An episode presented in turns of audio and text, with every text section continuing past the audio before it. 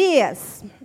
Uh, quando eu era guria, eu vi um filme, faz pouco tempo isso, né? Bem pouco tempo. Eu vi um filme que deu na sessão da tarde. O filme é de 2003. Faz bem pouco tempo que eu sou guria. o filme se chama Como Perder um Homem em 10 Dias. Ah, o filme é tipo assim, ó, deixa eu me lembrar direito. Eu não faz tempo que eu não vejo ele. É um cara que fez uma aposta com o chefe que ele conquistava qualquer mulher. E aí, do outro lado da cidade, uma jornalista ia fazer uma matéria que ela conseguiria, uh, tipo, ah, dar um fora no homem em menos de 10 dias. Entendeu? Ela perderia qualquer paquera. Ela ia fazer uma, uma matéria sobre isso. Aí o que acontece? O filme é clichêzão, né? Mas é um clichê que todo mundo gosta. É comédia romântica. Eu não me lembro se tem alguma cena imprópria. Ah, pode ligar a live. Eu não me lembro se tem alguma cena imprópria, tá? Porque às vezes os filmes de sessão da tarde não tinha muita censura, né?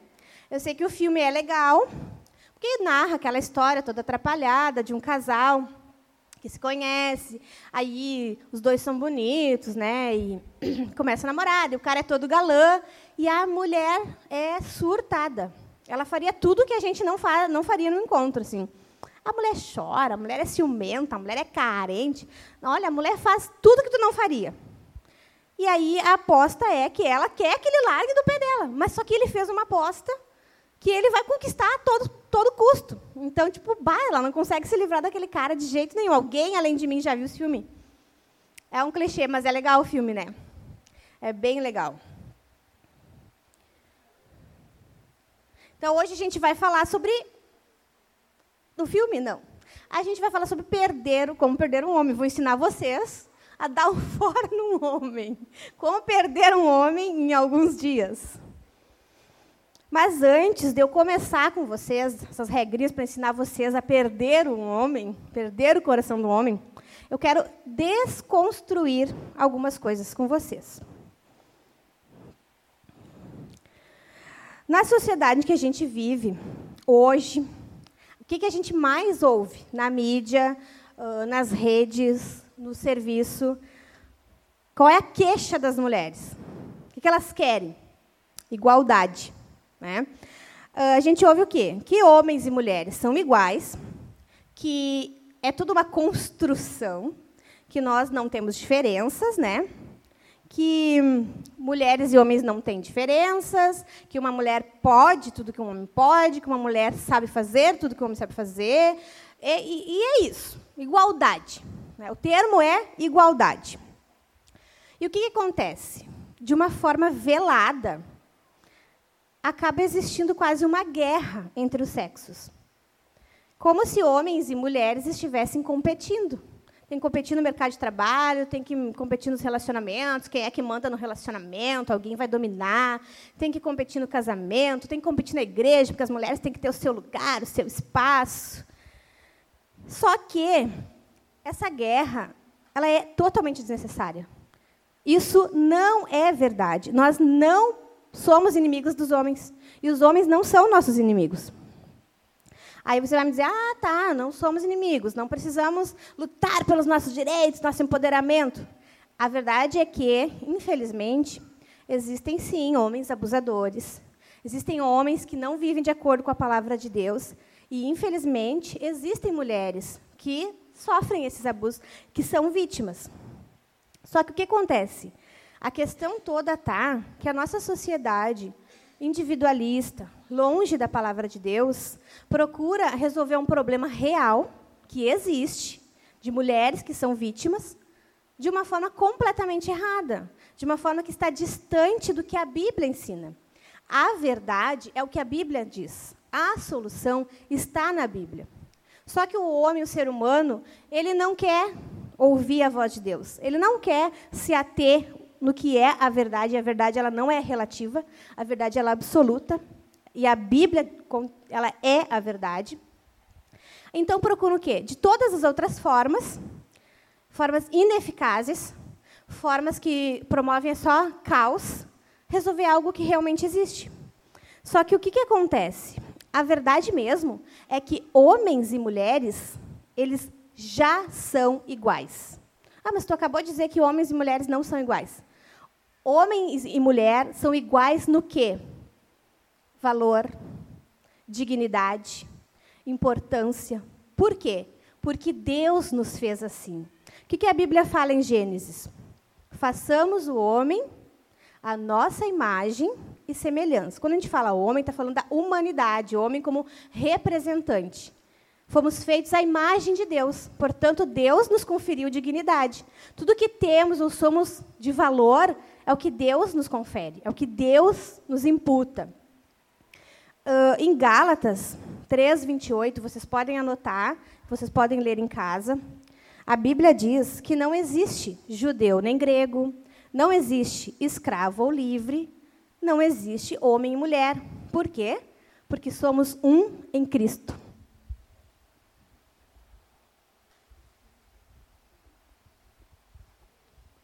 Muito difícil.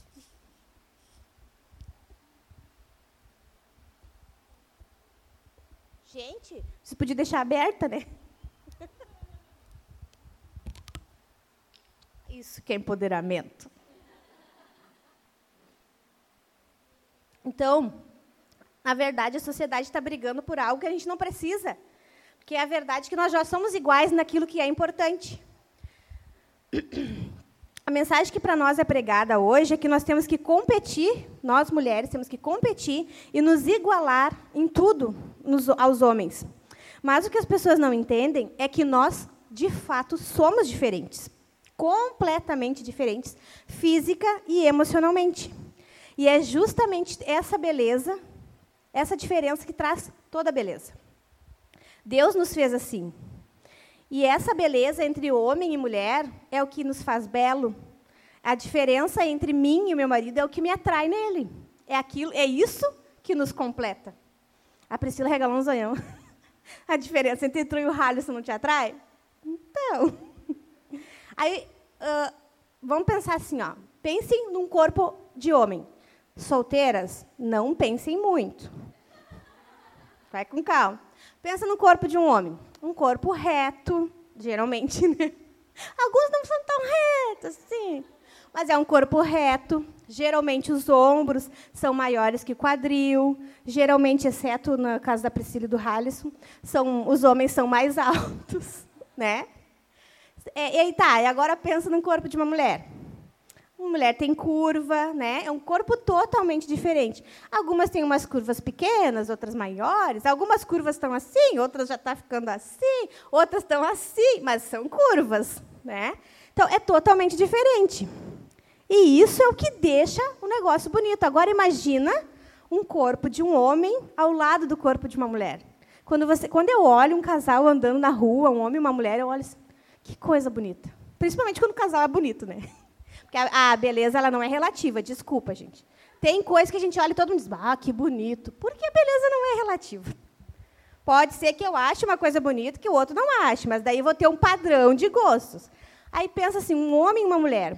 A foto do Daniel e da Ingrid, tem uma foto deles que eu acho linda. A Ingrid está com um sorrisão, assim.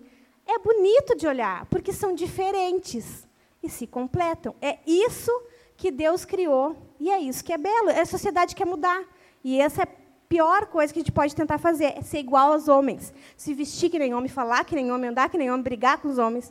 Não é assim que a gente vai resolver os problemas. Aí, eu li um livro, faz bastante tempo, eu não lembro direito assim de tudo que tem no livro, mas é um, um diálogo, diálogo bem legal. O nome do livro é Por que os homens fazem sexo e as mulheres fazem amor. É bem antigo esse livro. Acho que eu li lá pelos anos 2005. Não é de um autor cristão, não tem soluções bíblicas para os problemas, mas tem uma historinha que eu nunca me esqueci. Tá o marido e a mulher deitado na cama, olhando para cima. Aí a mulher está assim, tapadinha. Ai, ele está quieto. Ele está em silêncio. O que será que ele está pensando? Ai, será? Ai, será que eu pergunto para ele? Mas não, não vou perguntar. Ai, será que que ele será que ele tem? E ela está pensando assim, olhando para cima os dois, né? E o homem também está olhando para cima. Nossa, como é que aquela mosquinha fica de pé, de cabeça para baixo no teto? É bem assim. Homens e mulheres são diferentes. Resumo de tudo. Nós, você, não foi feita para ser igual ao seu marido e nem a qualquer outro homem. Você foi feita para fazer e ser tudo aquilo que homem nenhum pode. Tudo aquilo que teu marido não sabe, é isso que você é. Tudo aquilo que ele não consegue, é isso. Porque você vai completar. Sensibilidade, empatia, amabilidade, ternura são características muito mais fáceis da gente colocar numa mulher do que num homem. Porque Deus nos fez assim. E é isso que eu quero aflorar com vocês. Pensando nisso, a gente percebe por que, que tantos. que tu está te rindo, Ingrid? Hum, por que tantos relacionamentos caminham rumo ao fracasso? Por que, que tantos casais vivem em pé de guerra? E por que, infelizmente, muitas solteiras se frustram nas questões de relacionamentos? Ao longo do tempo, você sabe que meu marido pastoreia aqui há cinco anos, né? Mas a gente sempre conviveu com lideranças e aconselhando pessoas. Ao longo do tempo, eu recebi muitas queixas femininas. Já passamos por muitos aconselhamentos, principalmente de mulher casada, sobre seus maridos. Algumas queixas realmente são válidas. Mas, válida ou não, o que, que eu consegui analisar ao longo dos anos? Que a maioria das queixas, existem problemas que são sérios realmente, mas na maioria das vezes, se aquele jeitinho feminino contornaria a situação. Se a mulher tivesse um pouquinho mais de ginga, sabe? Um jogo de quadril, não estava naquela situação. Se a mulher tivesse um pouquinho mais de paciência, um pouquinho mais de ternura, talvez ela conseguisse conquistar o seu marido antes de chegar a conversar conosco. Eu não quero desencorajar nenhuma de vocês a vir conversar. É válido buscar ajuda, tá? Mas a gente, eu noto assim que algumas mulheres elas querem resolver o negócio de forma rápida, de forma brusca. É do meu jeito, porque eu tenho razão. E porque já que eu tenho razão, tem que ser assim, né? E as coisas nem sempre são assim. A vida não é preto no branco. Muitas mulheres, elas querem as coisas resolvidas do seu jeito, elas querem ser amadas, procuradas, ouvidas. Acho que todas as mulheres, né? Valorizadas. Querem se sentir essenciais e fundamentais no relacionamento. E isso é certo, isso é válido. A questão é que nem todas plantam a sementinha certa para regar essa planta. E é disso que a gente vai falar. Há muitos anos, eu tenho 15 anos de relacionamento. Eu, vou fazer, eu tenho 13 de casada. E eu gostaria que vocês me ouvissem com atenção e que o Espírito Santo faça brotar em vocês uma semente boa para o dia a dia. Vai ter coisas que eu vou falar que vocês não vão se identificar agora, mas talvez depois. Vai ter outras que vocês já vão se identificar agora. Aí, ah, mas quem é tu para falar?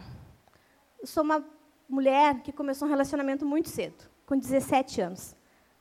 Imperfeita, sim, mas ao longo desses anos eu vi o Espírito Santo nos moldar e nos amadurecer. E hoje eu posso dizer que eu sou feliz e eu gostaria que todas vocês fossem tão felizes como eu sou no meu relacionamento, para a glória de Jesus. Então eu gostaria de ajudar vocês. Há muitos anos um versículo falou comigo. E ele é o rumo da minha vida para o meu relacionamento. Sempre quando eu penso no meu marido, eu penso nesse versículo. Ele é a base para mim, sabe? Provérbios capítulo 31, versículo 11. É bem curtinho, mas eu quero que o Espírito Santo, desejo mesmo, que quando vocês leiam, ele cause o mesmo efeito que causou em mim. O marido confia nela totalmente. E nunca lhe faltará coisa alguma.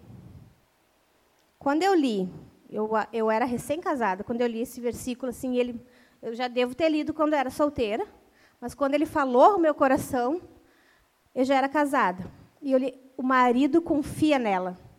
Nossa, parece que aquele versículo me abraçou, sabe? E eu disse, eu quero que o meu marido confie em mim totalmente. Eu quero ser a dona do coração do meu marido. Eu quero ter a confiança dele. Confiança, vamos lembrar de uma coisa, né? Confiança não é uma coisa que pode ser exigida. Confiança é uma coisa conquistada. Ou tu tem, ou não. E se tu não tem, desculpa, mas é demérito teu. Não tem como tu exigir que alguém confie. Tem que conquistar essa confiança. Então, vocês lembram da história do filme?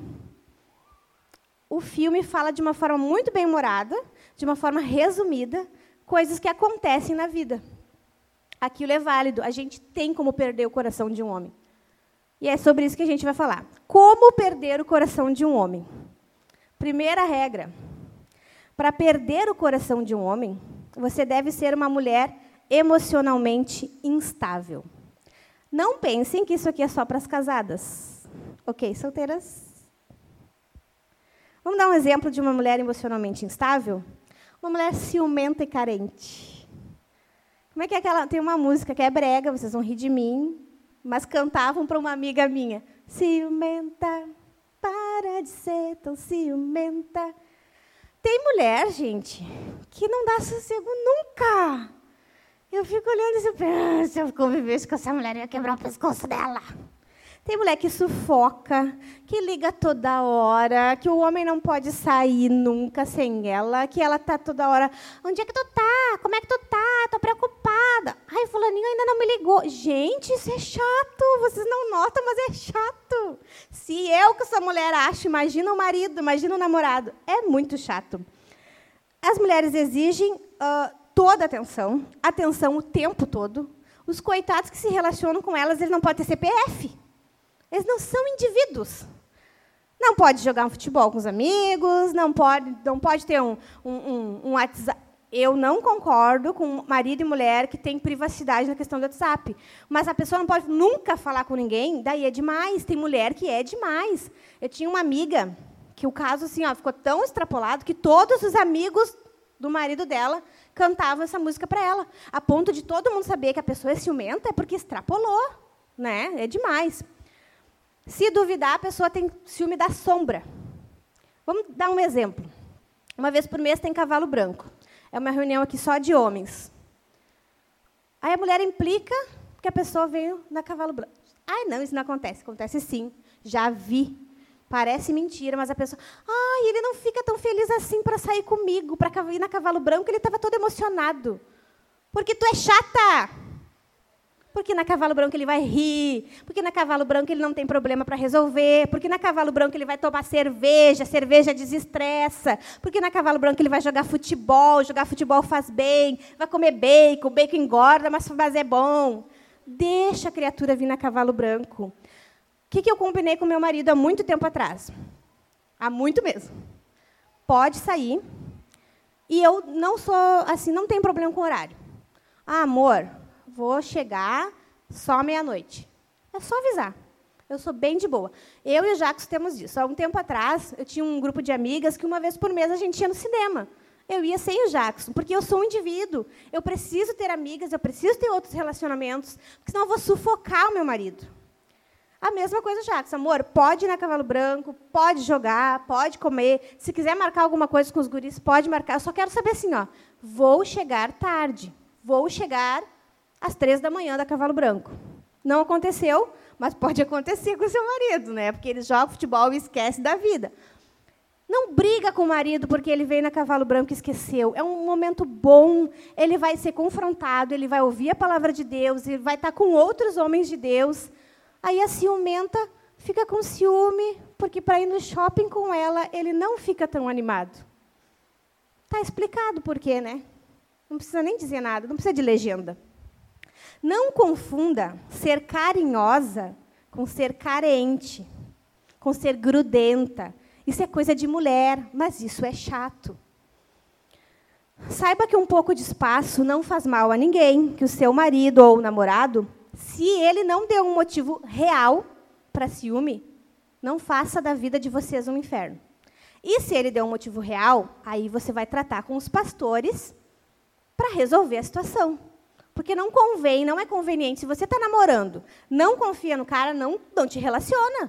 Não casa. Já não confia no namoro, vai casar? Não casa, né, gente? Eu tenho uma amiga, faz tempo que eu não vejo ela. Ela era o poço de ciúme. E o cara era o poço da sem vergonhice. Vivia em crise. Ai, porque tu olhou para fulano. Ai, era uma loucura, ela nunca estava bem, eles nunca estavam em paz. E aí a desculpa do sem vergonha é que ele não conseguia não olhar para as mulheres. Mas, gente, ela sabia que ele era assim. Por que casar? Aí namorou, noivou, casou. Com uma semana eles brigaram, ele bateu nela e traiu ela. É uma história de louco. Mas ela já sabia que ele era sem vergonha e ele já sabia que ela era uma doida ciumenta. Não casa, sabe? Agora, se você é casada, o seu marido te dá motivos para desconfiar, procura seu pastor. Ele vai dar. Se o teu pastor for o Jackson, o Everton e o Rodrigo, eles vão dar uma dura nele. Fica tranquilo. Eu vi uma igreja ser destruída por causa de uma mulher ciumenta. Triste, triste isso. A primeira igreja que nós plantamos foi lá no Morro da Cruz. Uma amiga minha, ela tinha problema com ciúmes há muito tempo. Quando nós saímos, o esposo dela assumiu a igreja. E ela ficou, começou a ficar com ciúme. Eu não sei os detalhes, se era válido ou não. Eu sei que ela começou a ficar com ciúme de uma guria, que era uma guria novinha, mas crescida já. Acho que a guria tinha uns 12, 13 anos. E ela começou a ficar com ciúme, aquilo ficou inadministrável. Deu briga, envolveu a igreja inteira. Ela bateu nele, ela bateu no sogro, fizeram um fiasco na rua.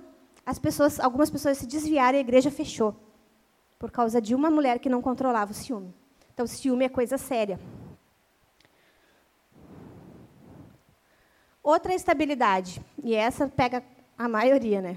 Ser braba e insubmissa. Como perder o coração do seu marido? Sendo braba e insubmissa. Tem mulher que é tão braba que o capeta tem medo dela. Sabe aquela história de mulher de bigode nem o diabo pode? Tem umas que tiram o bigode para disfarçar. Não pode ver, ouvir um confronto, não foge de uma briga, está pr sempre pronta para o barraco e se orgulha, porque eu não levo desaforo para casa. Mulheres que foram criadas para ser independentes, que não foram ensinadas a respeitar a autoridade. Algumas mulheres, quando solteiras, tiveram pais ausentes. O que, que isso faz com a gente? Faz a gente se tornar uma pessoa batalhadora, aguerrida, eu faço por mim, eu me defendo. Isso não é errado. Porém, quando tu casa, tu quebra esse ciclo. A gente tem aquela tendência assim, ó, a não quebrar ciclos na vida. Aí quando a gente casa, tu pensa o quê? Que tu tem que te defender do mundo, que tu tem que continuar te defendendo do teu marido. Isso não é verdade. Depois que você casa, você tem alguém para cuidar de você. Ele não é o seu inimigo. Você não tem que se defender dele a qualquer confronto. Existem mulheres que não quebraram esse ciclo, aí depois de casadas, elas têm dificuldade em prestar conta, em se submeter a alguém. Sempre encaram a exortação do esposo como uma guerra declarada. O marido começa a falar, já faz assim. Ó.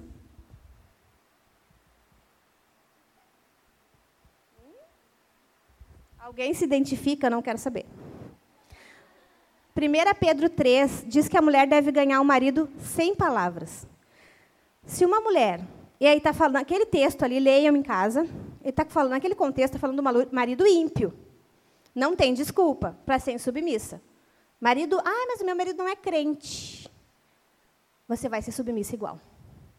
Vai ter que orar mais, vai ter que ter mais fé, mais paciência. Mas se quiser ser uma mulher de Deus que segue a Bíblia, vai ter que ser submissa e ganhar ele sem palavras. Aí, se a Bíblia está dizendo, eu fico pensando assim, ó, se a Bíblia está dizendo que eu tenho que ser submissa ao ímpio, ao marido não crente, que desculpa vai ter a mulher que tem o um marido crente? Não tem desculpa, gente. Não, não tem desculpa para ser braba, não tem desculpa para ser insubmissa. Em Provérbios 25 diz, Salomão escreveu, e ele entende de mulher. Entendia, né? Melhor dormir no canto do telhado do que com uma mulher briguenta. Imagina. Tem alguns versículos, eu não anotei aqui, mas tem um que ele diz que é melhor estar no deserto do que com uma mulher rixosa, queixosa, briguenta, resmunguenta.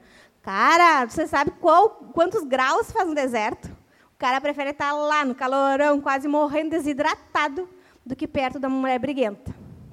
Você acha que o seu esposo não é assim? Ninguém quer estar perto de gente briguenta. Ninguém quer estar perto de gente que dificulta a vida. Você não quer.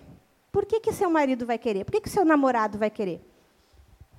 Nós tínhamos uma amiga, a Camila não está aí, né? A Camila e eu tínhamos uma amiga que a gente vinha da escola junto.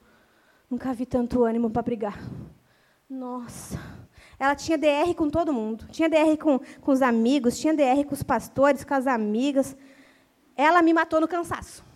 Se vocês nunca viram, eu mortinha assim, não, não quero mais brigar, não tenho mais argumento, me deixe em paz, pessoa. Tu é chata. Vai procurar um psicólogo, ele vai ficar te ouvindo uma hora. É tudo que tu precisa. Então, assim, não seja chata, não seja briguenta, não seja insubmissa, não seja braba. Tem, eu não sei se eu posso falar, não posso falar, não vou falar. Não, não vou falar, mas vocês vão entender. Tem uma família que eu conheço que tem um dito sobrenome. Vou dar um sobrenome Silva, tá? Não é, mas ai, porque eu tenho orgulho. Tenho orgulho de ser Silva, porque os Silvas não levam desaforo para casa. Aí a mãe de uma menina, né, disse o Jacos: "Ai, Jacos, você sabe, né? A fulaninha é braba. Fulaninha é Silva. Ai, coisa feia se orgulhar de ser braba, se orgulhar de ser insubmissa. Gente, Ser insubmissa é pecado. Ira é pecado. A gente dá outro nome para ver se fica mais bonitinho, mas é pecado. A Camila, lembra da nossa amiga, né, Camila? Boa de conversar. Aí a pessoa, essa amiga, ela é solteira até hoje. Por que será? Porque ela é briguenta, porque tudo vira uma DR. Ela é bem bonitinha, mas acho que as pessoas, depois que ela abre a boca, os guri fogem. Porque tu pensa assim, ó, se ela é amiga e tem DR, quando ela casar, gente, vai ser uma eterna DR a vida dessa pessoa casar com ela. Não dá. Ser forte e decidida não tem nada a ver com ser braba ou insubmissa. E a gente confunde isso, né? Ai, fulano é forte, fulano é aguerrida. Quando você reage de forma piedosa e mansa a tudo aquilo que te confronta, principalmente ao seu marido, ao seu pastor, ao seu líder de GC. Vocês estão começando a trilhar o caminho do coração dele. Aí você pode pensar, ai, mas tu não é braba. Eu sou.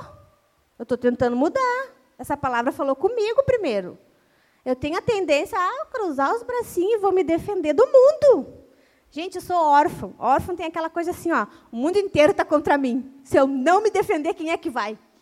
Então, assim, ó, quando eu recém casei, era uma pessoa assim muito calma. Nós íamos longas horas discutindo. Porque eu pensava assim, não, tá contra mim, tenho que me defender. Estufava o peitinho. Jesus me mudou, graças a Deus. É difícil ainda? É difícil. Mas não me orgulho disso, não. A gente não precisa se defender do nosso marido. A gente vai encontrar o coração do, do, do marido quando a gente começa a responder. E não só quando ele está tá certo, de forma mansa. Quando ele está errado, se ele vê que tu começa a responder de forma mansa, ele vai notar, a pessoa é impossível.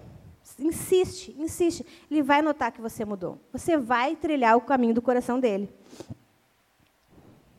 Vocês não estão mais sozinhas no mundo. Vocês não são mais solteiras que têm que se cuidar, que têm que ah, serem aguerridas. Vocês não são amazonas.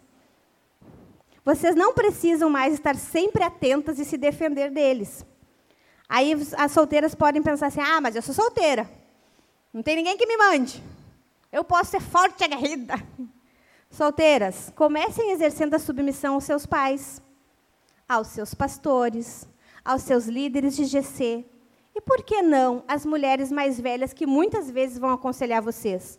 Vai ser mais fácil para vocês depois que casarem. Vai por mim. Eu não me, não, não me orgulho, mas eu já discuti uma vez com o meu pastor, quando eu era solteira, acho que eu tinha uns 18 anos, e mais dois presbíteros. Não tinha quem me fizesse calar minha boca.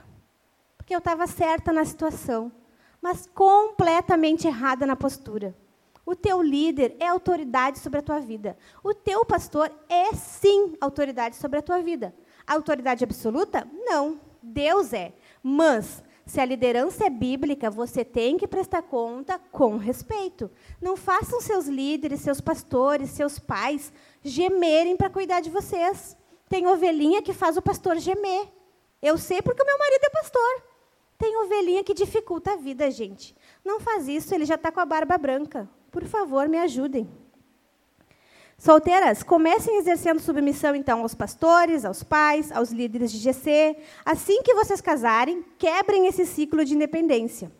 Uma mulher nunca está mais protegida do que quando ela se coloca debaixo da autoridade do marido dela. Outra instabilidade. Mulheres apavoradas. Ai, que eu tenho pavor. Jesus me ajude. Tenho vontade, às vezes, o Jackson entre mim, eu penso, oh, vou matar a fulana. Tem mulheres que reclamam que os seus maridos não se abrem com elas. Ai, o fulano chega em casa quieto, ele se fecha e não conta nada para mim do que está passando no trabalho. Por quê? Porque se ele contar da dificuldade, a fulaninha se desespera, chora, treme, fica doente dos nervos, cai em depressão. Meu Deus, o mundo cai. A pessoa não pode passar por nada. Fica com os nervos à flor da pele. O marido não pode contar para ela sobre uma crise porque ela tem a fé pequena demais. A Bíblia fala em 1 Samuel, no capítulo 25, uma história bem legal sobre Abigail. Davi mandou, ela era casada com Nabal, que era um homem ímpio. Aí Davi queria que Nabal uh, ajudasse ele e sua tropa, né, com alimento, com uma estadia. O Nabal era um homem completamente, ó, doidão, não sabia o que fazia, nécio, louco. Botou a família em risco e disse: "Eu não sei quem é Davi, quem é esse? Eu não vou dar nada". Davi já estava pronto para matar todo mundo. Aí um servo dela foi lá e contou: "Minha senhora, aconteceu tal, tal e tal coisa". Se fosse a Talitinha da vida apavorada, a Abigail, ai meu Deus, iremos todos morrer. O que, que a Abigail fez? Ela foi uma mulher sábia. Ela mandou recado para Davi. Ela foi humilde, ela resolveu a situação. E graças à sabedoria dela, falta de pavor, está em 1 Samuel, capítulo 25, leiam em casa. Ela salvou toda a família dela. Porque ela era uma mulher que tinha confiança em Deus. Era uma mulher que ponderava antes de fazer. Ela podia ter se apavorado, afinal de contas, Davi era um guerreiro que estava com todo o seu exército para matar toda a família dela. Ela salvou toda a família, se salvou, salvou a família, salvou o marido ímpio, resolveu a situação com calma. Mas o que, que acontece? Sabe por que, que você é apavorada? Porque você não encontra consolo nas Escrituras. O livro Fruto de Suas Mãos, da Nancy Wilson, diz que não tem como a gente encontrar conforto e doçura nas Escrituras, porque a gente nem sabe o que elas dizem. E a verdade é essa. Uma mulher que conhece a Deus e a Sua palavra tem a fé aumentada. Assim se torna muito mais fácil não se desesperar diante da crise, do desemprego, da doença, da falta de dinheiro, o boleto de luz vencida, a falta de gás. É fácil se desesperar quando tu não tem intimidade com a palavra de Deus. Então, apavoradas, qual é a solução para esse problema? Leiam a Escritura. Por incrível que possa parecer para nós, aqui tem resposta para tudo. Aqui tem confronto, aqui tem conforto, aqui tem consolo, encorajamento. Quando você lê a Escritura, a sua fé é aumentada. E quando a sua fé é aumentada, você deixa de ser apavorado com as situações da vida. Porque você vê um Deus que guiou um povo pelo deserto. E que as sandálias dos pés cresciam e que as roupas não ficaram despuídas. Aí você vai passar a perceber que esse Deus cuida de você. Quando seu marido vem contar alguma queixa, algum problema, como é que você reage? Você está pronta a apoiá-lo? Talvez você não possa resolver, mas você pode dizer, meu amor, eu vou orar por ti. Jesus vai tomar conta dessa situação. Ele pode ouvir isso de você? Se você fizer isso, ele vai parar de ser esse casulo fechado e ele vai saber que tem uma mulher em casa que ele pode confiar. Você vai ganhar o coração dele. Ah, mas eu fiz isso uma vez, não deu certo. Vai fazendo, vai fazendo, vai fazendo, vai dar certo. Outra instabilidade que é muito comum nas mulheres mulheres vitimistas e murmuradoras. Tem mulher que a Televisa, Televisa é uma televisão mexicana responsável por aquelas A Madrasta, não sei o que da vida, aquelas novelas do SBT. Tem mulher que a Televisa tinha que contratar, gente, perde dinheiro, porque tudo na vida dela é um caos. Tudo ela, meu Deus, eu vou morrer, eu não sei o que fazer. A pessoa se vitimiza diante de qualquer situação. Ó, tem gente rindo aí, ó. Tem gente que olhou a madrasta.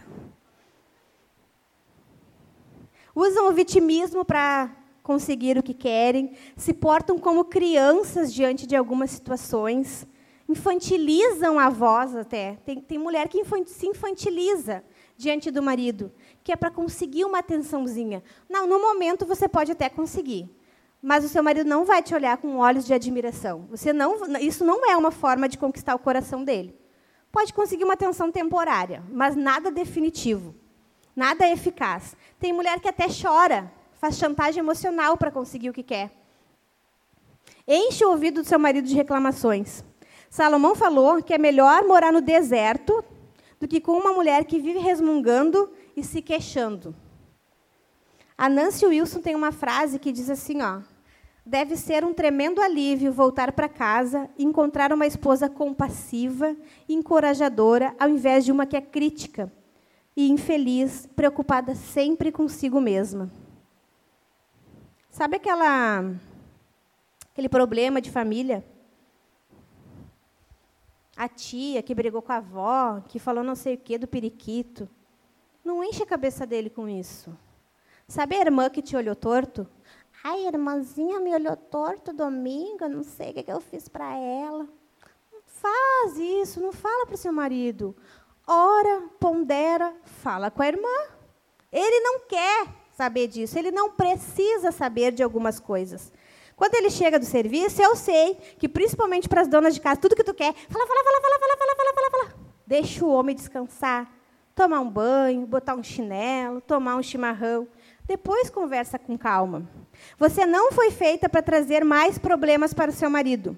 Toda vez que você se queixar, e isso é verdade, com todos os homens, te queixa para um homem, é a mesma coisa que apertar um botãozinho. Eu preciso resolver esse problema.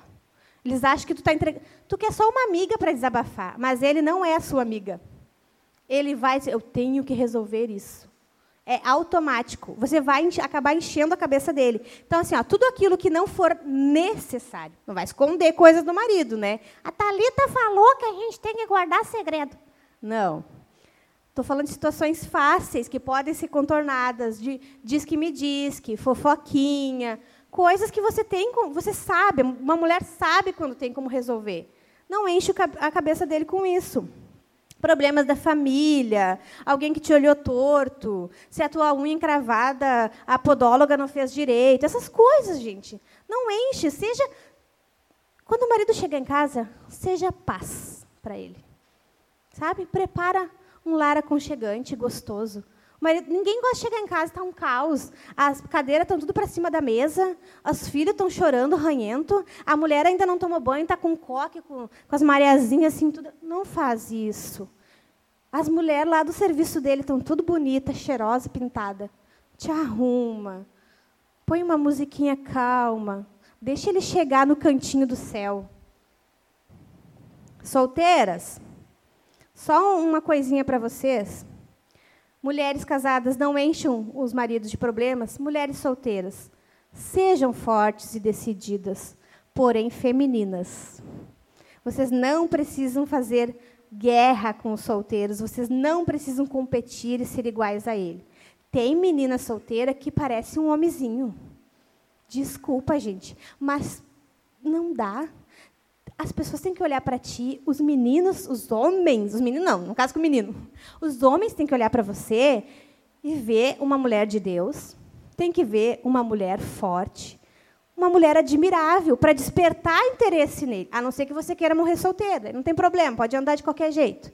Mas se você quer casar com um homem, seja forte, seja mulher, não seja um homem forte, seja uma mulher forte mas de vez em quando suaviza. Um homem de verdade quer uma donzela para salvar.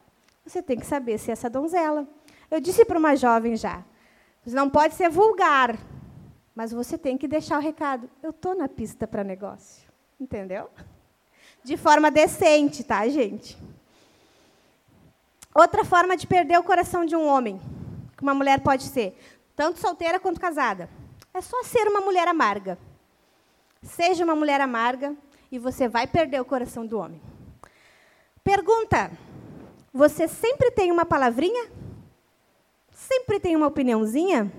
Você é uma pessoa bem disposta a fazer críticas construtivas? Não existe esse negócio de crítica construtiva, tá? Crítica é crítica. Pode ser com uma boa intenção, mas é crítica. A pessoa está sempre pronta. Nada do que ele faz é bom o suficiente. Sempre pode ser melhor. Você sabe que o seu marido melhorou em muitas coisas, mas você não valoriza as pequenas mudanças? Você não deixa ele saber que você percebeu que ele está tentando? O marido nunca vai ser perfeito. O noivo, o namorado, ele nunca vai ser perfeito. Mas você nota que ele está tentando trilhar o caminho da masculinidade, valoriza isso, deixa ele saber que você valoriza isso, que você gosta disso. Até porque, se tu incentivar, ele vai continuar. A tendência é que, quando o Jackson lava um copo, diga, ai, marido, que orgulho de ti, obrigada, Deus te abençoe. Não dizer, ah, amor, mas fez mais que obrigação. Fez, claro, ele mora na casa. Mas eu quero incentivar ele, ele se sente todo orgulhoso. Quando o Jackson lava a louça, todo mundo nota, porque a pia fica sequinha, um brinco. Vocês acham que eu não encho ele de beijo? Obrigada, marido, tu é um anjo, Deus te abençoe. Eu nunca vi essa pia mais limpa do que está hoje. E nunca vi mesmo, porque ele faz bem direitinho. Mas tu, a questão é, incentiva, valoriza. Ah, mas ele não fez mais que obrigação, faz todo dia. Deixa de ser amarga. Gente amarga é ruim de conviver. Você não agradece, não valoriza as pequenas mudanças, nunca deixa ele saber que você notou. Você é metódica nos seus relacionamentos? Pá, gente metódica é difícil. Você é intolerante, não deixa nada passar, é muito pronta a discutir falhas, não consegue esquecer pecados antigos? Quando eu tinha 13 anos, minha tia que me criou, que é minha mãe, passou por uma dificuldade muito grande. Ela era ímpia e o marido dela também. Ele traiu ela. Traiu com uma moça de 16 anos. Foi triste. Eles foram e voltaram, foram e voltaram, foram e voltaram. Se divorciaram.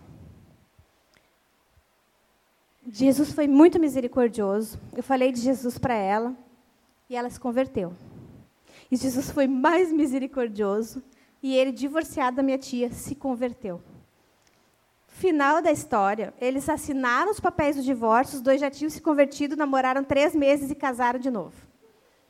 Fazem 18 anos essa história. Gente, tu olha para aquela mulher, pensa bem, ela foi traída, não é qualquer coisa. Ela trata ele como se nunca tivesse acontecido. Meu tio hoje, para a glória de Deus, é pastor, cuida de gente, está sempre saindo. Vocês sabem que a vida de ministro é corrida, né? Está sempre saindo para lá para cá. Ela fica tri de boa, ela não fica ligando para ele toda hora. Ela diz, é, é que eu tenho direito de ligar, porque aquela vez, há 18 anos atrás, tu me traiu. Ela é um exemplo de perdão. Sabe? Ela não se tornou uma pessoa amarga. A história foi triste, mas Jesus mudou. E ela dá valor para o que Jesus fez. E vocês, como é que se comportam quando o marido erra? É, mas quando a gente era namorado lá, que a gente tinha feito três meses, tu esqueceu, não me deu um buquê de flor. Nunca esquece, o negócio já passou. A fila anda. Isso te torna amarga. Não seja chata. Nem tudo no nosso dia a dia merece uma DR. Mulheres metódicas que têm sempre um plano inflexível traçado estão sempre sérias. Perdem a doçura que Deus lhe deu. Se a ofensa que alguém te causou já foi tratada, perdoa e esquece. Se teu marido te traiu e você escolheu continuar com ele, não lança mais o pecado em rosto. Perdoa. É difícil? Claro que é. Mas a graça de Jesus é suficiente para isso. Perdoa e não joga mais na cara. Se não foi tratado, você pode tratar com amor. Porém, ficar com esse sentimento de injustiça, de insatisfação e ficar cultivando porque ele não me pediu perdão. Então eu tenho o direito de ficar alimentando. Isso só vai te trazer amargura. E mulheres amargas, ninguém quer conviver. Que dirá um homem? Existem ofensas e até as pessoas que nós mais amamos vão fazer isso às vezes que elas vão nos ofender e, infelizmente, vocês não vão ouvir um pedido de perdão. A vida é assim. Nós somos seres humanos falhos. Pode ser que alguém cometa, e, pode, e a chance do seu marido cometer uma ofensa e não te pedir perdão é grande. Qual é a escolha certa? Cultivar a sementinha do mal e atormentar a vida dele. Não. Escolher perdoar, gente. Por quê? Porque se tu não perdoar, tu vai viver mal. Tu vai te tornar amarga. E aí, quando te tornar amarga, ele não vai ter prazer em te tratar bem. E ele não vai sequer pensar em te pedir perdão. E isso vai ser um ciclo vicioso. E aí o casamento vai ficar cada vez pior. Então, a escolha certa, a escolha bíblica, é o que Jesus fez. O que, que Jesus fez? Perdoou, sem que ninguém tivesse pedido perdão. Não estou dizendo que a escolha é fácil, mas é a escolha mais graciosa para a sua vida. Terceiro ponto. Estou acabando. Como é que faz para perder o coração de um homem? Não sendo uma amante. Você era cheirosa, disponível, sensual quando era namorada. O que mudou? Por que mudou? Tava sempre com, eu esperava o Jackson um cremezinho para pentear no cabelo, as caixinhas, assim, parecia uma molinha. Tava sempre cheirosinha. Tem muita mulher que muda. Na, quando é solteira, Está sempre com o cabelinho penteadinho, bonitinha, cheirosinha, com um sorrisinho, esperando a quarta-feira no sofá. Depois que casa, vira um tribufu. Não depila mais as pernas, as axilas estão sempre com aquelas pontinhas, parece uma baratinha. Está sempre com um coque alto, com os cabelos assim, cheirando a gordura. Não toma banho antes de deitar. É uma loucura. Por que mudou? Seu marido não merece isso. Seu marido merece, sim, uma mulher cheirosa e sensual. Não importa se você tem 50 anos de casada. Não me esqueçam que lá no trabalho tem muita mulher cheirosa. Ai, mas eu vou fazer só por isso. Não, não vai fazer, mas eu só quero avisar, né? O mundo está aí, a carne é fraca. A culpa de um homem que trai é dele, é dele. Mas você também é responsável, você também pode ajudar. Você pode satisfazer o seu marido em casa para facilitar a vida, né? Perguntinha para vocês. Responde só para si mesma, tá? Me poupa dessa. Você trata o sexo como um favor feito ao seu marido? Tem mulher que trata. Se você faz isso, você está completamente errado. Sexo não é um favor.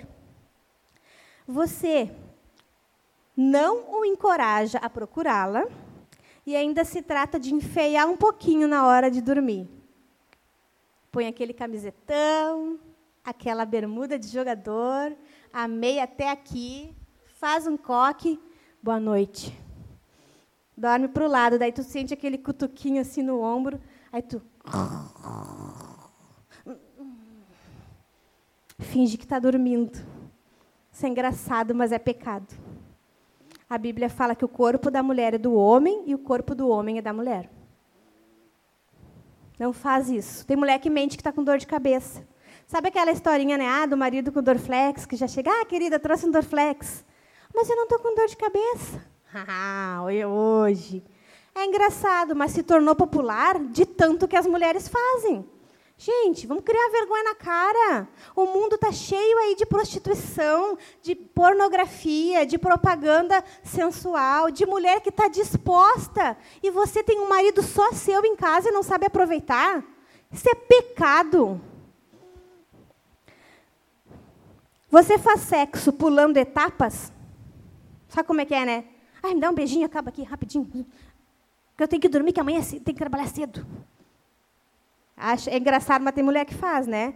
Fica só pensando assim, ai, tomara que ele acabe logo com isso. Fica pensando no gelo, no congelador, que tem que descongelar. Daí amanhã eu vou fazer tal coisa para as crianças. Faz sexo, mas não está ali. Não está presente. Não faz com vontade. Não faz para a glória de Deus. Você usa sexo como meio de punição? Eita! Quando eu casei, minha sogra. Ih, vou dedurar minha sogra. Minha sogra não era crente, tá, na época. Ela dizia assim: ó, se ele fizer qualquer coisa para ti, tu fecha a loja.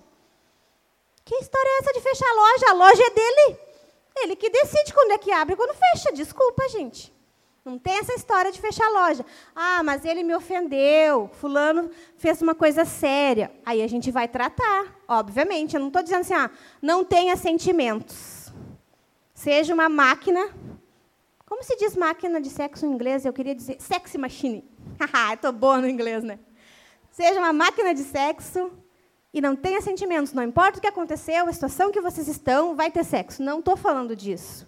Eu estou falando que o sexo não é um meio de punir, não é uma forma de castigo.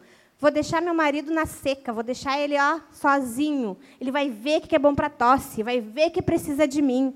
O sexo não foi feito para isso. O sexo é um presente de Deus. Se você está se sentindo ofendida, vai conversar com ele com amor. Vai dizer para ele, meu amor, não estou me sentindo amada do jeito que, que, eu, que você está me tratando. Eu gostaria de ser tratada de outra forma. Arranca a paciência lá dos calcanhar. Ora antes de falar com ele. Mas não usa o sexo como punição. Por quê? Porque teu marido pecou contra ti e te ofendeu, quando você nega sexo como meio de punição, você está pecando primeiro contra Deus e depois contra o seu marido. Aí já não é mais um pecador só, são dois. Em Gênesis 2:23 diz que Deus entregou a Eva nua para Adão. Não entregou de roupa. Entregou nua. Aí ele fala assim: ah, é, definitivamente, essa é osso dos meus ossos, carne da minha carne. A estrutura ali é de um cântico. Ele ficou tão feliz que cantou. Seu marido é feliz? Não mede por você, tá? Homens têm mais libido, realmente. Seu marido pode cantar? Provérbios diz para os homens se saciarem com o seio da sua esposa. É uma ordem. Se está ordenando para os homens se saciarem com o seio da sua esposa e não da estranha, é porque esta ordem se aplica às mulheres. Deixem seus maridos se saciarem com vocês. A Eva apareceu nua para Adão. Perguntinha básica. Quando foi a última vez que você ficou intencionalmente nua para o seu marido? Faz tempo? Intencionalmente, eu não estou falando da vez que ele te procurou, não estou falando da vez que você estava trocando de roupa, eu estou falando você teve a intenção de surpreendê-lo, de procurá-lo, de amá-lo, de demonstrar que ele é um homem que você ama, dele poder. É bom uma mulher se sentir desejada, não é? É bom, faz bem para o ego, a pessoa se sente bonita. Homens também precisam disso.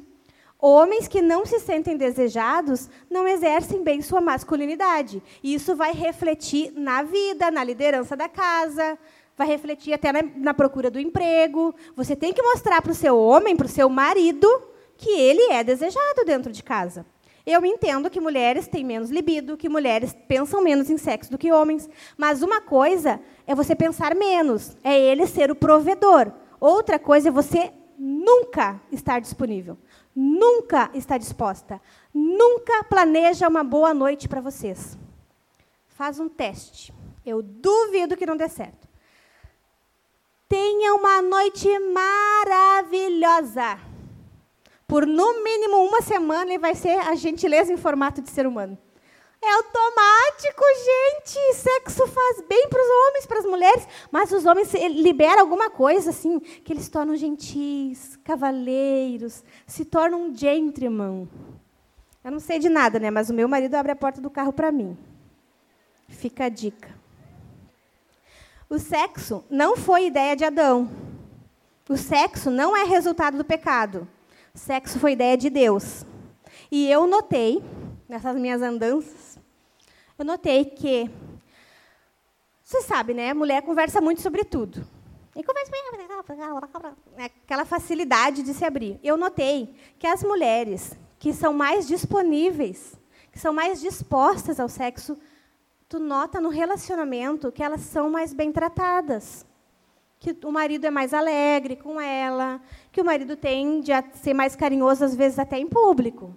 Isso é uma coisa que eu percebi porque eu conheço muitas pessoas com mais intimidade, porque muitas pessoas se abrem, e eu noto assim, ó, eu preciso falar isso. Tem mulher que está sempre reclamando do marido, mas aí nas nossas conversas, aquela mulher, tu nota que ela é mais séria, mais fechada, tem um tabu com esse negócio de sexo. Depende, talvez, da criação. a mãe e o pai não ensinaram correto, a igreja não ensinou correto, mas é automático. As mulheres que são, se mostram mais dispostas, mais carinhosas, os maridos também respondem. Vai existir exceções? Vai, mas daí a gente vai tratar de outra forma. É quase um ciclo vicioso. Homem grosseiro, casal sem sexo. Casal sem sexo, marido grosseiro. Marido grosseiro, esposa triste. Esposa triste, casal sem sexo. Casal sem sexo, marido estressado. Marido estressado, esposa descontente. Casal sem sexo. E assim vai indo. Vai indo. Por isso que o sexo não pode ser tratado como um meio de punição. Não pode, sexo não resolve tudo? Não. Mas de vez em quando dá para fazer as pazes assim também. Bem de vez em quando, assim, sabe? Sabe quando o assunto não é tão sério? Quando a falta não foi tão grave? Ah, vem cá, meu amor. Já dá um chamego, já resolve tudo na hora. O sexo é um presente dado por Deus. Mulheres, parem de pegar esse presente, abriram a embalagem, deixou de ser novidade, larga num canto. É isso que tem acontecido em muitos casamentos. Você não deve fazer sexo para agradar o seu esposo. Porque daí tem as piedosas, né? As mais crentes. Ah, vou agradar o meu esposo. Eu sou uma mulher piedosa. Você pode fazer sexo com amor, com intencionalidade, com vontade, porque ele pode ser incrivelmente satisfatório, porque isso é uma coisa que Deus te deu também. O sexo une, reconcilia, desestressa, libera endorfina, dizem que ajuda a emagrecer, mas eu não acredito muito. Glorifica a Deus quando é bem feito dentro do casamento. Então, o desafio é: que tal parar de usar a falta de sexo como castigo e usá-lo para deixar o seu marido caidinho? Talvez você ainda não tenha conseguido aproveitar tudo que o sexo com seu marido pode oferecer, porque já começa com medo de não conseguir, porque começa querendo acabar logo, porque pensa assim, ó, se ele aproveitar tá bom. Porque não está aberta a ser tocada, descoberta e mimada. Da próxima vez que for procurada, se lembre: o sexo não é algo unicamente físico. O sexo não é só orgasmo. Tem mulheres que se frustram porque nunca provaram essa sensação e daí, bah, já sei que eu não vou ter isso, não sou, isso não é para mim. Então eu, vou, eu sou uma mulher que amo meu marido, eu vou deixar ele feliz, né? Vou fazer as coisinhas direitinho. Mas daí ela nunca pensa nela. Mas uma mulher ter prazer também glorifica o Criador. Ter prazer com o seu marido. Aí as mulheres ficam com medo e já, tipo, ah, vou deixar isso de lado, que isso não é para mim. O sexo, além de ser físico, ele é um momento único. Ele é um momento intensamente emocional. Eu aprendi sobre sexo com a minha tia que me criou. Perguntei para ela assim: tia, o que, que é sexo? Aí ela disse assim, ó, eu já era, acho que já era grandinha, acho que talvez adolescente, porque tudo que eu, eu ouvia eu perguntava para ela. E ela disse assim, sexo é uma coisa linda que o marido e a mulher fazem no quarto, no quarto, porque ela é uma senhora do interior, né, casada, sei lá, quase 40 anos, que marido e mulher fazem no quarto. E é um momento, olha, eu me lembro da cara dela, ela dizia assim, ó, é um momento lindo que só existe vocês dois. E depois dá o cansaço bom. Eu aprendi sobre sexo de uma forma muito bonita.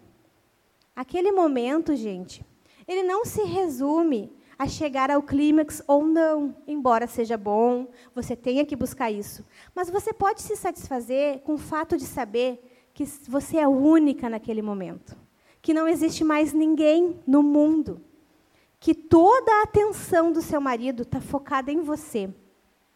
Ali, você pode ser a mulher mais bonita e sensual do mundo. Aí tem aquele problema, né? Mas eu engordei, ah, mas eu já não sou mais a mesma. E a maioria das mulheres tem esse problema. É uma luta que a gente tem constantemente. Porque a vaidade nos acompanha, o pecado nos acompanha, né? Normal. Mas a verdade é que não importa o tamanho das suas curvas. Elas podem ser PP ou extra G. E eu nem sei se existe tamanho maior que isso, mas se existe, não importa também. tudo que o seu marido quer é aproveitá-las. Vocês acham mesmo que no momento de excitação um homem para para ver quantas celulites tu tem? Ai, não seja boba. Ele nem nota que tu tem estria. Isso aí é coisa que a gente fica contando assim, ó, na frente do espelho. Eles não vão notar. A meia luz, tudo que é gato é pardo. Maridos não pensam na gordura localizada, não pensam na estria, na celulite, no peito que não é mais igual quando vocês casarem. Olha, não fica igual mesmo, mas ele vai aproveitar. O que importa é isso. Naquele momento, você pode ser a Mulher Maravilha. Que tal, hein? Agora uma palavrinha para solteiras. Sexo é para casados. Ele é um presente dado por Deus, mas é muito perigoso quando usado sem responsabilidade, sem ser usado com manual, que é a Bíblia. E a Bíblia diz que homem e mulher, quando não são casados, devem se manter puros. Então, não provoque um homem, nem seu namorado, nem seu noivo e nem o marido de outra mulher, muito menos, com aquilo que você não pode satisfazer. Seu corpo é templo do Espírito Santo. E quando você pratica sexo antes do casamento, a Bíblia diz que você torna ele membro de prostituição. Talvez a gente, a gente às vezes lê e não entende assim, bem o significado, né? Quando uma mulher solteira faz sexo com alguém que não é o seu marido, ela se torna uma prostituta. A palavra é essa. Você quer que Deus te veja como uma prostituta? Não, né? Você quer que Deus te veja como o templo do Espírito Santo que você é. A Bíblia fala em 1 Tessalonicenses 4:3. Eu vou ler o versículo para vocês. E aí, não só para solteiras, mas para nós mulheres. A vontade de Deus para vós é esta: a vossa santificação. Por isso afastai-vos da imoralidade sexual.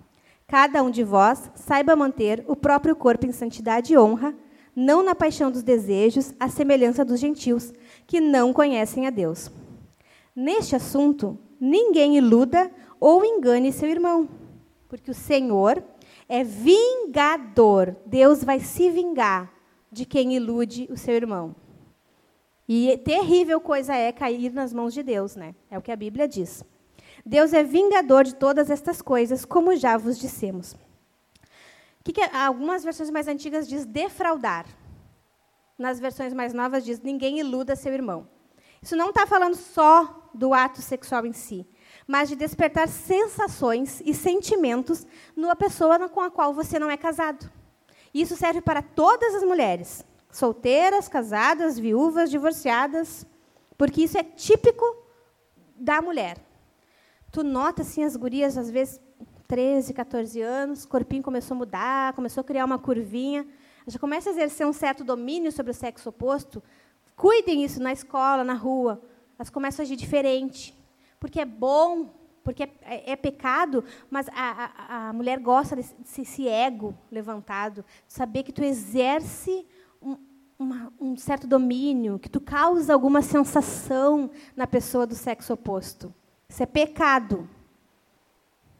Não exerça domínio, não cause sensações, não desperte sentimentos em quem não é o seu marido. Porque Deus vai se vingar de quem faz isso. Isso é extremamente sério. As mulheres na igreja, elas não podem ter o padrão do mundo para si, para suas roupas, para seus comportamentos, para suas atitudes e suas palavras. Então, cuide da sua postura. Vou dar um exemplo. Coisas básicas que eu acho que às vezes tem mulher que não aprendeu. Mas se aprender, vai fazer para a glória de Deus. Mulher decente não se abaixa sem curvar os joelhos. O jeito correto de uma mulher se abaixar é assim, ó. Não só com o corpo e deixando o bumbum empinado. Quando tem homem perto, você não se abaixa assim. Ai, mas que horror, que exagero. Isso não é ser radical, gente. Isso é ser crente. É ser decente é cuidar do coração do irmão. Porque se o irmão pecar, olhando para você, a culpa é dele. Mas a responsabilidade é sua, e Deus é vingador de quem faz isso. Mulheres de saia não devem cruzar as pernas assim, ó. Não sei quem é da, da TV que tinha um pernão. Não cruza as pernas. Me alcança uma cadeira, Ingrid. Obrigada. Então, você está. De... A não ser que seja uma saia longa, né? Daí a saia longa vai tapar tudo. Sentou de saia, senta assim. A Belinha está direitinho ali, ó. Sentou de saia, senta assim. Se está sentada num púlpito, por exemplo, na Assembleia de Deus, as mulheres do coral sentam no púlpito, né? Cuidado, levantou, não faz assim, tá? Já vi um monte de mulher fazendo isso. Se está sentada num lugar mais alto, seja elegante. Senta de ladinho, com as perninhas assim, ó. Não senta assim com uma saia mais curta, por quê? Ai. A saia é curta. Não, a saia não é curta. A saia é pelo joelho, extremamente decente. Tem... A saia está aqui, né? Três dedinhos em cima do joelho. Ela, eu sentei, ela sobe. Eu ergui a perna, daí eu estou olhando a minha saia está aqui, ó. Ai, tá tapadinho, tá bonitinho. Aqui ficou todo de fora. Mulher decente não faz isso. Mulher elegante não faz isso. Então, é só uma dica. Não se abaixa sem curvar os joelhos. Não cruza saias com uma perna mais curta. Se você tem uma blusa mais degotada, quando se abaixar, a minha, a minha, eu uso um top. Sempre. Acho muito recomendado. Sou a tia dos top. Não se abaixa assim, ó. ó tá vendo meu top? Estou de top. Quem, quem, não usa top, não se abaixa assim. Não importa se o teu busto é grande ou não. Ou vai aparecer o, o, o reguinho do peito, ou o vácuo. Seja lá o que for que vai aparecer, é tentador, desperta interesse. Não faz isso, isso não é coisa de mulher elegante. Cuide suas roupas. Alguém tem que dizer. Não use leg sem sobreleg. É muito feio é vulgar. A palavra é essa. Ah, mas eu uso com uma camiseta, mas a camiseta é mais justa do que a justiça, parece um salsichão. Isso é um colchão amarrado no meio. Não dá, gente. Eu sei, eu sou gordinha, eu sei que leg é a coisa mais confortável que tem no mundo. É bom porque aquilo estica até o infinito. E a gente quer usar mesmo. A solução é tu comprar uma sobreleg. Tem roupa para isso, ó. A sobreleg vem aqui, ó. Cam... Qual o problema da camiseta? A camiseta é mais, mais comprida. É. Só que o que acontece com a maioria das camisetas? Ela vem aqui, fica com a periquita marcada, aparece, fica feio. Aí vira de lado, fica aquele coraçãozinho assim, as polpinhas aparecendo, né? Não usem. A dica é usem com sobreleg. Sobreleg é bonito. Se você não, eu penso assim. Eu penso assim. Eu não sou ah, a mulher da moda. Se fosse para isso, eu chamava a Suzana, né? A gente não está bem vestida de leg. Né? Leg é aquela coisa assim, ah, conforto. Mas se você quer usar, e eu gosto por causa da questão do conforto, estou inchada, estou virada num, naquela coisa, ponho ela, ponho com uma blusinha mais compridinha. Vou estar decente. Outra dica para vocês: roupas transparentes. Ai, a Thalita é uma chata mesmo, não pode usar nada. Claro que pode. Quem compra uma roupa transparente, coloca o quê?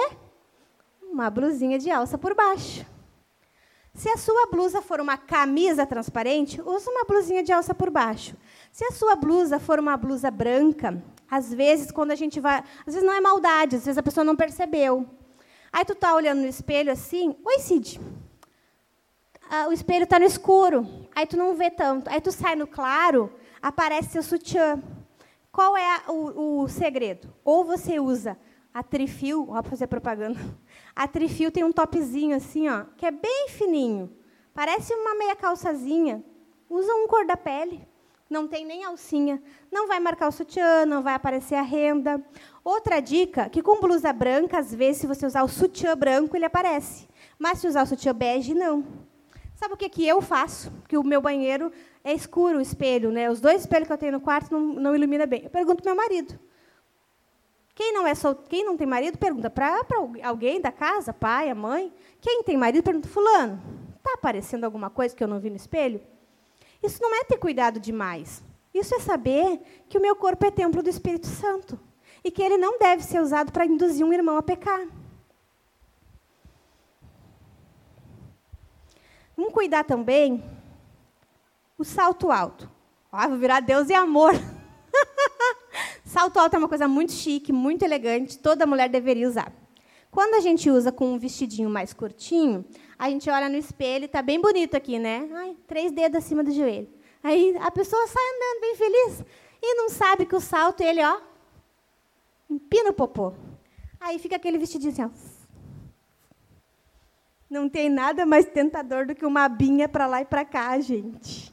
Cuidado, quando colocar o saltinho, olha atrás, vê se não ficou muito curto atrás do vestido. Se ficar curto, perde a elegância. Pega um, aí põe um vestidinho mais curtinho ou um saltinho mais baixinho. Quanto mais alto ele for, mais ele vai empinar. São pequenas dicas que vão te ajudar a estar bem vestida, a estar elegante e não despertar sensações erradas em quem não deve ser despertado. Quando for para dentro de casa, Aí você abala. Aí você guarda toda a sensualidade, toda a libido. Fecha a porta e. Uh! Qual é o problema? É que as mulheres andam extremamente sensuais na rua. E em casa os maridos estão extremamente frustrados. Está invertido o negócio. Depois que fechou a porta do meu quarto, aí sim, aí tem que despertar mesmo, aí tem que aflorar. Tem que ser, nossa. Mas fora de casa, eu sou uma serva de Deus. Dentro de casa também sou, né? Mas daí eu faço outras coisas para a glória de Deus. Fora de casa, eu sou uma serva de Deus. E quando olharem para mim, eu não despertarei nada além do que aquilo que Deus quer que eu, que eu desperte. Amém? Última. Como perder o coração de um homem? Sendo uma mulher instável emocionalmente, Aí você pode pensar qual é a estabilidade, a, vitimismo, murmuração, briga, insubmissão, sendo. Hum, peraí, gente. Achei. Sendo uma mulher instável emocionalmente, sendo uma mulher amarga, não sendo uma amante e não sendo um refúgio. A frase eu te avisei é comum para você? Quando algo ruim acontece, você nem espera o momento passar e já começa a encher a cabeça dele? Você pensa que tem o direito de falar. Afinal, você já tinha alertado e ele não te ouviu. Eu falo mesmo. Porque eu já tinha dito e ele não quis me ouvir. Então eu estou com razão. Eu tenho que falar e ele vai ter que me ouvir. Você confunde que você é uma mulher firme, então você fala o que você pensa, e ao invés de acolher o seu marido quando ele está mal, você chuta o cachorro morto? Você se queixa que ele é muito apegado à mãe dele? O que, que acontece? Eu vejo muitas mulheres se queixando.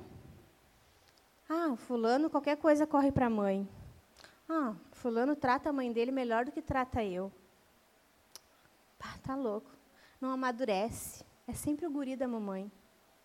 Mas como é que você trata ele quando acontece alguma coisa ruim? E como é que a mãe dele trata ele? Vou, vamos dar um exemplo válido, tá? Ah, lembrei. O Jackson, uma vez, o Jackson tem, agora não tem mais essa mania, mas ele não me ouvia. Não sei por quê. Eu disse, não, estaciona aí, que aí é praça, a PTC vai te, mostrar, te multar. Não, porque eu vou estacionar, porque tem um monte de carro, não vai dar nada.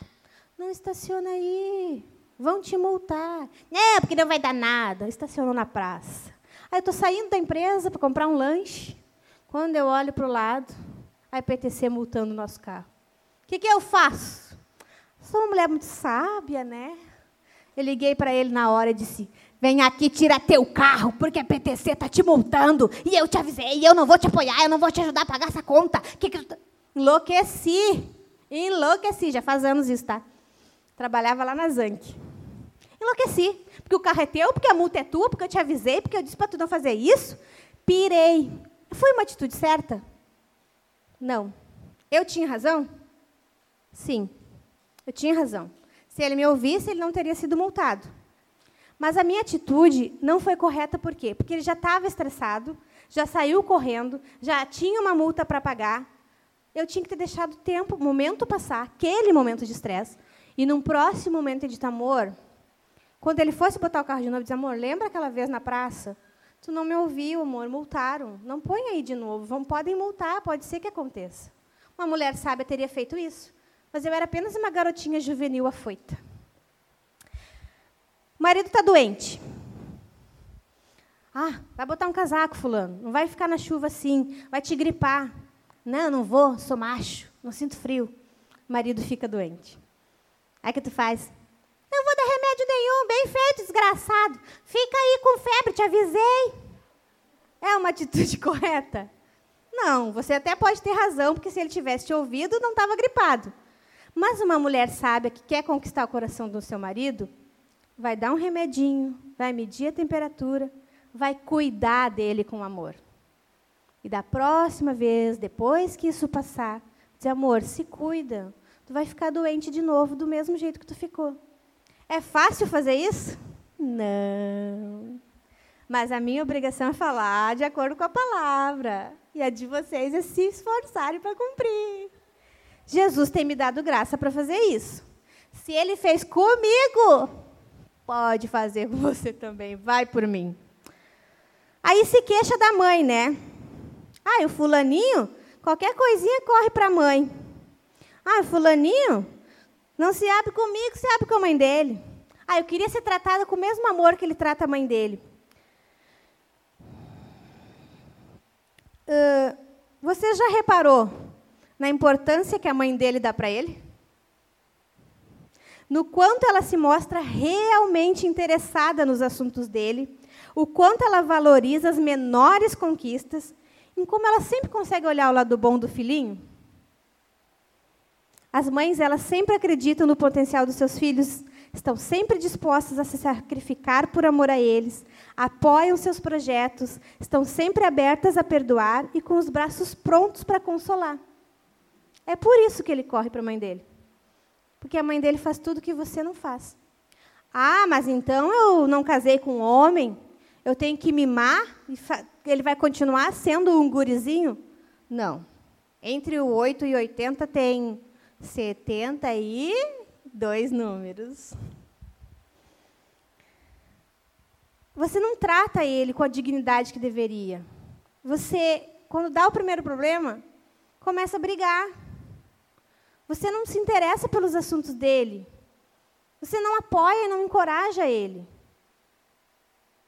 Por que, que vocês não olham, então, para as mães, em vez de começar a brigar, pensa, poxa, mas se eu fosse um pouquinho mais assim, talvez ele me procurasse mais. Talvez ele teria mais prazer em vir correr para mim. A palavra usada no original, no hebraico, para far-lhe-ei uma ajudadora, uma auxiliadora, é aquela que ele corre no momento do caos. Deus não fez a mãe dele para ser auxiliadora, mas fez você. Quando algo dá errado, você não está pronta a dar a volta por cima de maneira amorosa, consolar, apoiar, encorajar o seu marido? Se você não está pronta para isso, você está falhando na principal missão que Deus te deu. Ah, mas eu não tenho paciência, porque comigo não foi assim. Porque a vida me ensinou a ser diferente. A vida me ensinou a ser forte. A sua missão, a principal missão, é ser submissa, aceitar a missão, ser auxiliadora, ser aquela para quem ele corre no momento da aflição. Você está fazendo disso da forma errada. As esposas que mais se queixam, essa é uma frase da Nancy Wilson, e isso é verdade. Analisa a sua vida para você ver se não.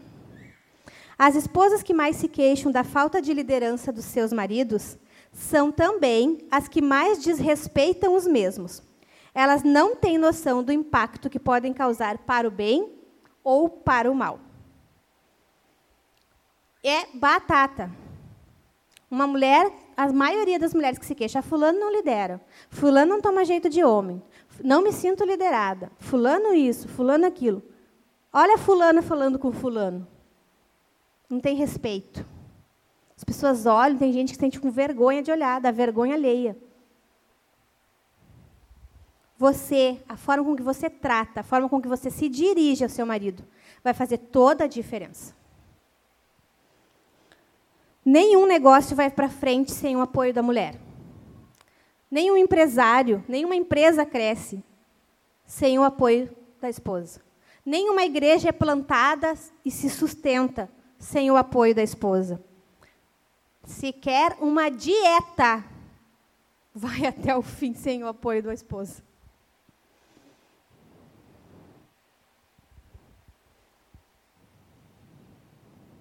Nenhum líder de verdade pode ser formado sem antes ter sido respeitado e encorajado em casa. E esse é o seu papel, e não o papel da mãe dele. Provérbios 31, 12 diz: Ela lhe faz bem e não mal. Sabe uma forma que eu percebo que as mulheres na igreja às vezes fazem mal ao marido? E aí por isso que muitos não crescem como líderes, como cristãos, como obreiros, como servos do Senhor, elas defendem o seu marido de Deus. Mulher tem isso. Ai, meu marido é isso, meu marido é aquilo, meu marido faz isso, meu marido não faz o culto, meu marido não quer ir na igreja, meu marido fala rude comigo, meu marido é mão de vaca. Aí o pastor vai conversar com o marido e pega pesado com ele, porque ele é homem. Ai, pastor, não é para tanto, o pastor foi grosso com meu marido. Não era para tanto, coitadinha, não merecia ouvir isso. Defende o marido de Deus. Se você falou e não adiantou, vai buscar um pastor, vai buscar ajuda, tem que deixar ele falar. Fulaninha, tudo bem? O pastor chega, né? Cadê teu marido que não veio para o culto? É que não deu, pastor. Porque ele estava muito cansado. É que houve um imprevisto. Aí o imprevisto é que ele ficou dormindo. Mulheres, homens são fortes. Como Jackson diz, mulheres são canecas de barro, homens são canecas de alumínio. Deixa a liderança falar com teu marido como se deve, como homem. Não fica poupando, não fica dando desculpa para o dia que ele não vem no culto. Cultuar é o mínimo que um crente faz uma vez por semana. É o mínimo. Teu marido não trabalha todos os dias? Tem marido que trabalha 12 por 36, tem marido que trabalha 8 por 48, tem marido que trabalha todos os dias, trabalha 6 por 1. Aí não falta no trabalho. Mas para vir no culto, ai, pastor, não deu. Coitadinho. Sabe por quê? Porque o dinheiro é o Deus dele. E às vezes pode ser o teu também. Deixa a liderança tomar conta do seu marido, conversar com o seu marido. Ele não precisa que você defenda ele dos pastores. A não ser que a liderança não seja bíblica. Mas se não é bíblica, sai da igreja, procura outra. Eu já vi mulher de obreiro. O pastor pediu algo, e eu só de butuca, bem observadora que sou. Estou sempre olhando, tá? Só para avisar vocês. Estou sempre olhando. Vocês pensam que eu não vou ver, mas eu vou ver. Aí a mulher, ah, fulano, tu faz tal coisa? Aí a mulher fez uma carinha para ele te deu mal, descobriram que tu sabe fazer. Fez um, na verdade, ela fez um gesto, que eu não vou fazer porque eu sou uma dama. Mas esse gesto quis dizer, te ferrou. Eles descobriram que tu sabe fazer isso, agora vai ter que fazer sempre. Ai, que bela forma de encorajar teu marido, né? Gente, que vergonha uma mulher fazer isso. Deixa o homem trabalhar, incentiva. Uma irmã veio uma vez bem orgulhosa me contar assim: Fulaninho ia limpar a frente da igreja. Tinha um cocô lá na frente. A equipe da limpeza não limpou. E eu disse para ele: Tu não vai limpar, não? Porque já é a terceira vez que tu limpa isso daí. Onde já se viu limpar o cocô da frente da igreja? Deixa para outro. Então eu olhei disse, Tu perdeu uma bela oportunidade de encorajar o teu marido. Acabou de roubar o galardão dele. Por quê? Porque aquele homem tem um espírito voluntário para servir, ninguém estava vendo, ele ia lá limpar, fazer um serviço bem difícil, né? porque limpar dejeto humano. Ia lá limpar, para a glória de Deus. Ia acumular galardão no céu. Ia fazer a manutenção da igreja. Ia ficar satisfeito porque trabalhar para Jesus é bom. E ela roubou tudo isso dele. e ainda plantou a sementinha do mal, que ninguém faz. Daí tu acaba sempre tendo o que fazer. Ô, oh, boca do inferno. Não desencoraja teu marido a trabalhar. É difícil, às vezes, ah, mas o meu marido não tem tempo, mas o meu marido está sempre trabalhando para isso, para aquilo, fazendo. Gente, enquanto ele está trabalhando para Jesus, ele não está pensando besteira. A, a, cabeça vazia é oficina de Satanás. Deixa trabalhar, incentiva a vir na cavalo branco, incentiva a vir no culto, incentiva a varrer, a limpar, sei lá, a pregar. Enquanto a Zana infernizou o Felipe para botar esses ventiladores para nós. Estava estressado com os ventiladores, não teve tempo de passar besteira. Glória a Deus por isso. Então, não protejam seus maridos de Deus. Como perder um homem? sendo uma mulher emocionalmente instável, sendo amarga, não sendo amante e não sendo um refúgio. Ah, eu sei que foi longo, mas eu creio que foi edificante. Espero que vocês coloquem em prática. E tinha muito mais coisa que a gente poderia falar, porque tem muitas formas de coisas que a gente comete no dia a dia, né? O principal pecado é que nós, às vezes, não temos uma feminilidade definida pelo que a Bíblia diz. Nós nos relacionamos com as pessoas da forma com que a cultura nos ensina. E não com o que a Bíblia diz. Com o nosso namorado, com o nosso noivo, com o nosso esposo. A verdadeira feminilidade é encontrada nas Escrituras. A boa notícia é que Jesus veio ao mundo. E ele viveu a vida que nós não conseguimos. E através do seu Espírito Santo, ele pode conceder arrependimento para vocês. Assim como concedeu para mim, concede para mim porque muitas vezes eu sou insubmissa, infelizmente, eu tenho reações insubmissas. E quando eu percebo, a primeira coisa que eu faço, porque eu faço mesmo, faço, quando eu vi, eu não acredito que eu fiz isso. Eu digo, amor, me perdoa. Eu fui insubmissa nisso, nisso e nisso. Fui desrespeitosa, não devia ter falado desse jeito. Se arrependa, mude, faça um esforço. O Espírito Santo, ele é capaz de transformar você. Imagina comigo um casamento, um relacionamento de namorado, de noivos, de marido e mulher, que é dirigido conforme a Bíblia. O impacto que isso não causa na sociedade. Um casamento ele é a expressão do relacionamento de Cristo e a sua igreja. Se a nossa vida, homem e mulher, for vivida da forma com que a Bíblia ensina, isso vai mostrar aos outros o que é a verdade. Lembra que a gente falou lá no início que a sociedade está procurando problema, uh, soluções de forma errada para problemas que existem? Como é que nós vamos mostrar o, o correto? Vivendo de forma bíblica nossos relacionamentos com os nossos maridos. Nossos casamentos, quando eles são bíblicos, eles são prazerosos, eles inspiram os outros. Tem uma jovem da igreja que, há muito tempo, quando logo que ela veio, ela comentou: eu tinha desistido do casamento, porque eu vi no mundo muito casamento dar errado, porque eu vim de uma família assim, assado. E quando eu conheci os casais daqui da Vintage, isso me inspirou. Eu quero casar. Isso não é gratificante? Isso, pensa como isso deve glorificar a Deus. Se para nós ouvirmos isso é bom, imagina o Senhor. Uma vida foi transformada porque viu casais viverem, só viverem. Sabe? Só vivam de forma bíblica. Vai inspirar solteiras a quererem se casar, vai ensinar os não cristãos em como se faz para viver feliz. E para viver feliz como homem e mulher é de acordo com o que a Bíblia diz. Casamentos sólidos, relacionamentos sólidos, eles glorificam a Deus. E o nosso proceder vai impedir que a palavra de Deus seja difamada. Foi longo, mas eu espero que vocês reflitam. Vai estar no SoundCloud, vai estar no Facebook, vai estar no Instagram e vai estar no WhatsApp. Meditem, anotem, leiam. Que o Espírito Santo possa convencer vocês dos seus pecados, dos meus pecados.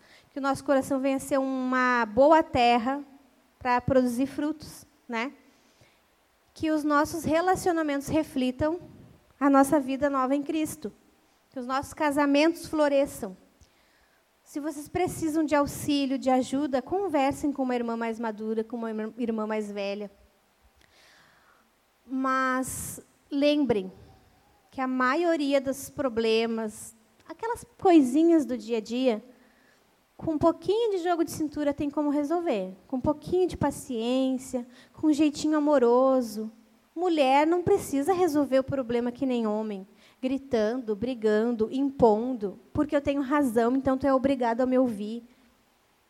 Mulher tem outras formas de conseguir as coisas, com carinho, com jeitinho, um passinho de cada vez. Foi Deus que nos deu isso. Uma mulher, essa é para encerrar. Ela foi, ela estava com um problema no casamento, foi procurar um sábio chinês, que disse que ele poderia resolver para ela. Aí ela contou, né, seus problemas. O marido dela era um marido muito grosso, muito grosseiro. Ela não sabia mais o que fazer, porque ela, ela amava ele, ela queria viver bem, mas tudo que ela fazia não dava certo. Aí o chinês disse assim, ó, para resolver esse problema, eu preciso do bigode de um tigre tu me traz e a gente resolve. Ela foi até a mata, buscou, achou onde é que tinha um tigre. E quem é que vai pegar o bigode de um tigre, né? Meu Deus, o que, que eu vou fazer? Ela foi, levou um bife bem gordo, deixou o bife, foi embora. E foi, e foi. E foi levando carne, foi levando comida, foi levando bife. Depois de um tempo, ela notou que aquele tigre estava mais manso, ela chegou um pouquinho mais perto. E ela levou mais um bife. Foi, foi, foi. Demorou. Mas aquele tigre, ele viu que ela sempre trazia comida, que ela não ia fazer mal a ele. Até o ponto em que ela foi, chegou conquistando a confiança dele, e ela, o tigre adormeceu ao lado dela. Já eram amigos. Quando ele adormeceu, ela pegou o fio do bigode e levou para o chinês. O fio do bigode do tigre. Aí ela chegou e entregou. Agora ele vai me, esse sábio vai me ajudar. Sabe o que ele disse para ela? Você foi capaz de conquistar a confiança de um tigre. Você não é capaz de conquistar o coração do seu marido? Se a gente quiser, tem como. Com a graça de Deus. Vai ter situações mais difíceis? Vai. Vai ter mulher que vai ter que orar mais, ter mais paciência, amar mais. Mas vai conseguir. Porque nós temos o Espírito Santo para nos ajudar. Porque não há nada que a gente não consiga através de oração. Tem coisas que eu mudei no meu casamento através da oração. Não que o meu marido, ai, que terror. Mas tinha coisas que eu não sabia como falar. Eu não sabia como falar e às vezes quando eu falava eu ofendia. Aí eu vi e disse: "Não, não vai dar certo. Não tenho o que fazer". Comecei a orar. O meu marido é um ogrão com os outros. Mas ele é extremamente amável, sensível, protetor comigo. E eu orei muito para que Jesus desse sensibilidade para ele, para entender as minhas necessidades. Para a glória de Jesus, ele entende as minhas necessidades às vezes eu fico com um pouco de vergonha, porque eu me sinto até paparicada, mimada. Mas isso foi através de oração. Porque eu casei com um homem afoito, grossão, loucão. Ele era assim comigo como ele é com os outros, assim. Aí tu imagina conviver com a pessoa assim, parece o Shrek. Hoje ele é um gentleman comigo. E isso foi mudado através de oração, através de palavras doces, através de abraços, de beijos, de sexo.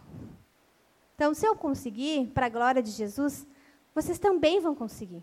Peçam oração para outras amigas, orem, mudem. Que o Espírito Santo conceda arrependimento e capacitação. Amém?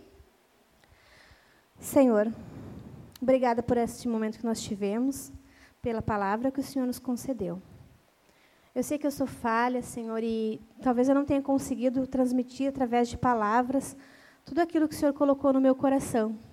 Mas o teu Espírito Santo, ele é um espírito de poder.